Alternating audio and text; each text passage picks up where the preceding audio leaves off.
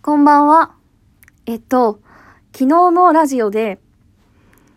あの、高校3年間私は一切恋愛、恋愛をしてこなくて、恋もしてないし、もうそもそも男子がいないから、っていうお話をして、まあ別に悔いはありませんと。で、別に恋愛がしたいわけでもありません。だけど、したかったことが一つあって、それは、えっと、学校から二駅分ぐらいまで余分に歩いてたらちょうど30分ぐらいなんですね。その、その30分の帰り道を制服着て一緒に歩いてくれる、一緒に歩いてくれる人が欲しかった。で、私を好いてくれて。っていうのが、まあ願望だったんですね。で、それで、今日はちょっと学校に用事があって、朝から行ってたんですけど、で、その帰りに、私と親友、私の親友の女の子と一緒にその二駅先までの駅までまあ歩こうかって感じで歩いてたら、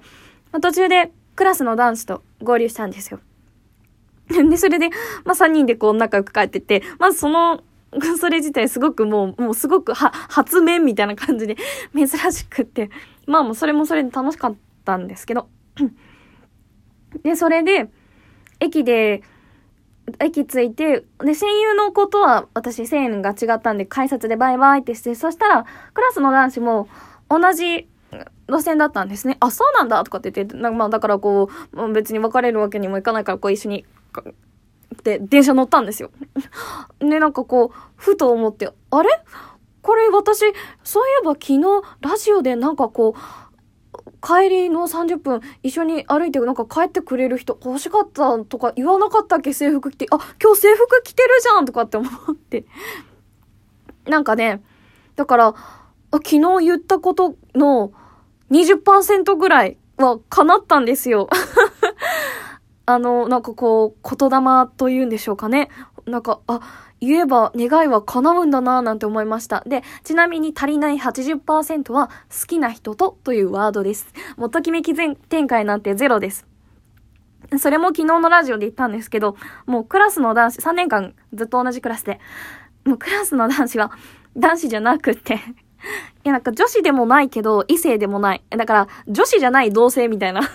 なんかこう、ニューハーフとかそういうのじゃなくて、なんかそう、そういうくくりの感覚で見てるから、ときめき天下はゼロです。で、一緒に帰ってみて、バイバイってして、思ったのが、まあなんかちょっと、ああ、難しいなと思ったんですよ。これ何が難しいかって、私、あのー、慣れない人と無言になるのがすごく怖いんですよ。なんか10秒でも無言になると本当に怖くてもう似ても立ってもいられないタイプで、それは女性に対しても。で、だから、もう、無言の時間を作らないためにもう、いろんな質問したりだとか、話をずっとするんですね。もうまくし立てるように、わーってやっちゃうんですよ。で、私もともと全然おしゃべり得意じゃなくて、話すよりも人の話、人と話すよりも人の話を聞いてたいタイプなのに、自分がそうするんですよ。なんか、こう、大体、慣れない人と二人きりになると、相手黙るんですよね。これって普通なのかな？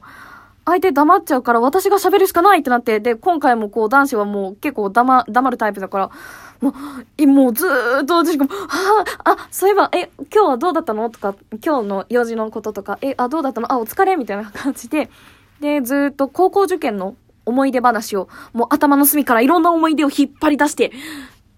そう、もう薄く伸ばして伸ばし伸ばして 思い出を お話ししてて。いや、で、話す、話すのが苦手だからか、私、こうやってこう一人で喋り倒してる時って、頭が働いてないんですよ。あの、冷静なようで、頭の中では、もう、うわーっていうパニック状態なんですね。